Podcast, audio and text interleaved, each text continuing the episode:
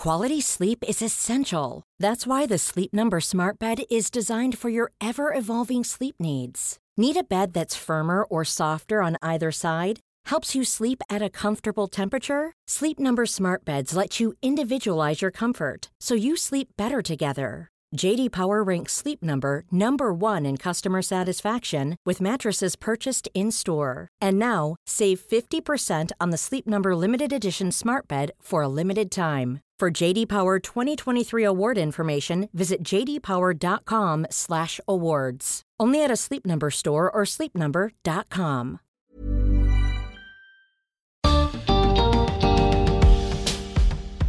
Tenemos muchos tipos de discriminación en el mundo. Cuando dos o más tipos de discriminación se unen, el efecto puede ser imprevisible. Bienvenidos al podcast de TED en español. Soy Jerry Garbulski. ¿Qué efecto tiene la intersección de las diferentes identidades en el acceso a oportunidades? En su charla en TEDx Tucuy Women, Ana Lucía Mosquera Rosado nos invita a observar los diferentes matices que adopta la discriminación y el efecto que tiene en la experiencia de vida de las personas. Escuchemos a Ana Lucía.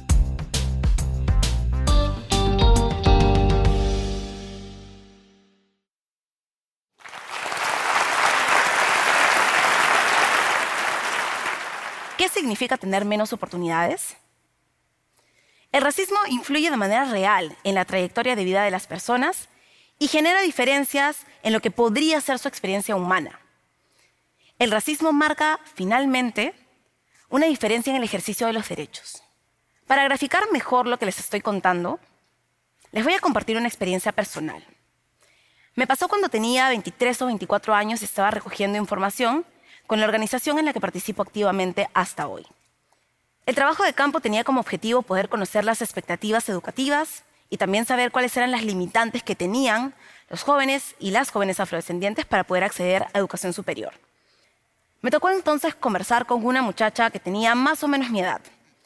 Y cuando le pregunté sobre sus expectativas, ella me contó que siempre había querido ser abogada, pero que le habían hecho entender que las personas que se veían como ella no servían para ir a la universidad. Sí, me dijo que las personas como ella no servimos para ir a la universidad. Me quedé fría. Entendí cómo el racismo podía haber impactado la vida de esta mujer, que había sido cambiada totalmente por una serie de estereotipos y prejuicios. Y entendí además por qué nos resulta extraño que solamente el 11% de la población afrodescendiente logre tener estudios superiores en el Perú. Sí, solamente el 11% de la población afroperuana logra tener estudios superiores. Es muy injusto que el racismo determine la trayectoria de vida de una persona. En el Perú, la población afrodescendiente no solamente tiene menor acceso a educación, sino que también presenta menores niveles en acceso a servicios de salud y se ve afectada en sus niveles de ingreso. Más de un tercio de la población afroperuana vive con 750 soles al mes o menos. Además de eso, tienen varias necesidades básicas insatisfechas. Si miramos, por ejemplo, la encuesta nacional de hogares, podremos ver que la condición de hacinamiento en hogares afroperuanos es de 13.5. Este porcentaje es casi tres veces más que el promedio nacional. Además de eso, la población afroperuana indica en porcentajes muy altos que la discriminación es una causa de la pobreza. Lo que hace el racismo finalmente es determinar cuáles son los espacios que debería ocupar un grupo de personas en la sociedad. A partir de estos espacios utiliza como herramientas los estereotipos y los prejuicios para construir estas ideas sobre cómo deberían ser o cómo deberían comportarse ciertas personas. Seguramente esos estereotipos son familiares para muchos de ustedes. Hablemos con honestidad. Entender el racismo hacia las personas afroperuanas me hizo darme cuenta de las brechas tan grandes que tenemos en un país tan diverso como el Perú. Pero también me hizo darme cuenta de todo lo demás que estaba pasando. Me hizo pensar cuán intenso es el racismo y cuándo nos afecta. A partir de eso lo que hice fue atar hilos muy fácilmente y pude ver que la discriminación y las diferencias en el nivel de acceso a oportunidades no eran una coincidencia. ¿Alguna vez nos hemos puesto a pensar qué pasaría si el racismo no existiera? Nos hemos puesto a pensar cuántas posibilidades podrían tener miles de personas que hoy se ven impedidas de ejercer su ciudadanía de manera plena? Por ejemplo, últimamente cuando hablamos de inclusión y de paridad, hacemos hincapié en que la desigualdad de género nos cuesta dinero y que las sociedades pierden cuando no incluyen a las mujeres. A mí me parece urgente y necesario hacer estas comparaciones. Sin embargo, no he dejado de pensar si alguna vez nos hemos puesto a reflexionar sobre qué pasaría si el racismo en el Perú no existiera. ¿Cuánto le cuesta al Perú no incluir a todas las personas y brindarles las mismas oportunidades? Nos hemos puesto a pensar cuánto nos podríamos desarrollar como país si el racismo no estuviera presente. Yo no he dejado de preguntarme eso. ¿Cómo sería el Perú sin racismo? ¿Cómo sería la vida de la muchacha de la que les hablé sin racismo? ¿Cómo sería mi vida sin racismo? Cuando pensamos en las posibilidades limitadas que tiene la población afrodescendiente para poder acceder a educación superior, podemos entender que el hecho que yo esté aquí hoy parada, hablándoles de estos temas, no me convierte en una superheroína, sino en una excepción en un sistema que lamentablemente está hecho para que personas que se ven como yo no logren sus objetivos en la vida. El activismo antirracista me llevó a ver que existían brechas muy grandes que afectaban a las personas afrodescendientes. Pero mi experiencia de vida me enseñó que esa no es la única brecha que me atraviesa. Porque además de ser afrodescendiente, soy mujer. Y eso me coloca en una posición totalmente distinta. Soy una mujer afroperuana. Y eso hace que mis experiencias de vida sean mucho más complejas. En este punto lo que me parece importante es contarles de un concepto básico para el entendimiento de las desigualdades. Este concepto es el concepto de interseccionalidad. La interseccionalidad fue planteada por Kimberly Crenshaw hace ya varios años y es básicamente un concepto que se utiliza para entender cómo el sexismo y el racismo afecta la vida de las mujeres afroamericanas. Aunque originalmente fue creado con este propósito, lo que ha pasado es que se ha convertido en una herramienta de análisis muy útil para poder entender cómo las personas pueden tener diferentes identidades y estas identidades les pueden generar afectaciones diferentes como consecuencia de las mismas. La interseccionalidad importa. Importa porque verla nos permitiría identificar que cuando diferentes identidades confluyen, se pueden generar mayores situaciones de opresión. Esto pasa, por ejemplo, con las mujeres afroperuanas rurales, cuyos niveles de analfabetismo alcanzan el 24.1%. Este nivel es casi tres veces mayor que el nivel de analfabetismo a nivel nacional. Inclusive, ser una mujer afroperuana en el ámbito rural es muy diferente de ser una mujer afroperuana en el ámbito urbano, ya que si seguimos mirando el analfabetismo como una variable, podremos observar que las mujeres afroperuanas rurales tienen una tasa casi cinco veces mayor que las mujeres afroperuanas en el ámbito urbano, que tienen un promedio de 5.5%. ¿Ven la brecha? Son cinco veces más. Como ven, lo que pasa cuando tomamos un indicador como ejemplo es que encontramos que las diferentes identidades de una persona pueden generar resultados completamente distintos para sus experiencias humanas.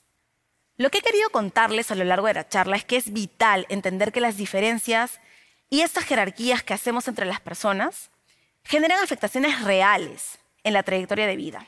Me refiero a todo tipo de afectaciones, como el racismo, el machismo, el sexismo o la homofobia.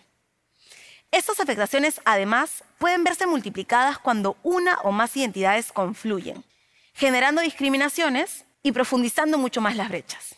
Lo que tenemos que hacer es aprender a ver estas brechas poniéndonos unos lentes especiales que tengan en cuenta el enfoque de la interseccionalidad. Más allá de eso, necesitamos detenernos a pensar en cuál es la base del problema. El problema es que no estamos mirando la diferencia como algo positivo que da valor y enriquece. Al contrario, hemos seguido utilizando las diferencias de las personas para poder mantener, reproducir y justificar las desigualdades. Hemos aceptado esta falsa idea de igualdad que en la práctica no existe y hemos pensado que quienes se identifican con identidades distintas somos el problema. Lo que tenemos que empezar a pensar es cómo hacer para que cada persona, independientemente de sus identidades, pueda ser valorada de la misma manera en la sociedad. Nos hace falta ser muy conscientes de lo que nos afecta, pero también de aquello que nos duele. Y nos hace falta tener esa mirada interseccional de la que les estaba hablando, porque nos ayudará a tener una visión panorámica de las distintas maneras en las cuales la desigualdad opera. Para hacernos cargo es vital que empecemos a reconocernos como parte del problema. Cuando hablamos de racismo, por ejemplo, decimos que el 53% de los peruanos y las peruanas reconoce que la sociedad es racista o muy racista, pero solamente el 8% se autoidentifica como parte del problema. Esta incapacidad que tenemos para poder asumir nuestra participación en un problema de magnitudes estructurales nos hace responsables en una sociedad que sigue viendo la diversidad como un problema y no como una oportunidad. Solamente cuando entendamos que este sistema ha sido creado y reproducido para poder mantener desigualdades, podremos comprender que es un deber poder hacernos cargo de nuestro racismo y reflexionar de manera consciente sobre nuestras acciones. Solamente cuando aprendamos a reconocer el valor de la diferencia y a reconocer como valiosas todas las características que nos hacen seres distintos, podremos tomar acción y dejar de utilizar la diversidad como algo nominal, para garantizar que todas las personas puedan tener las mismas oportunidades para alcanzar su mayor potencial, independientemente de cómo se vean, a quién amen o de dónde vengan. Sé que lo que les digo es mucho más fácil de decir que de hacer, pero creo que tenemos una responsabilidad individual en un problema colectivo. Tenemos que aprender a reflexionar como seres humanos y como personas que ejercemos nuestra ciudadanía, pero también como tomadores de decisiones. Esto nos va a permitir reconocer nuestros privilegios y ver cómo podemos utilizarlos para visibilizar problemáticas y poder brindar alternativas de solución que puedan garantizar mejores condiciones de vida para todas las personas. Este es el momento en el que podemos empezar a construir la sociedad que merecemos. Gracias.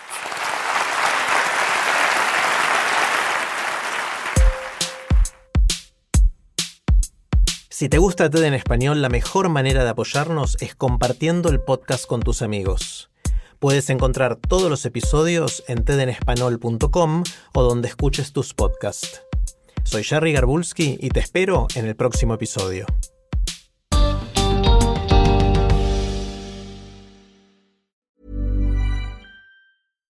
Hey, it's Paige DeSorbo from Giggly Squad. High quality fashion without the price tag. Say hello to Quince.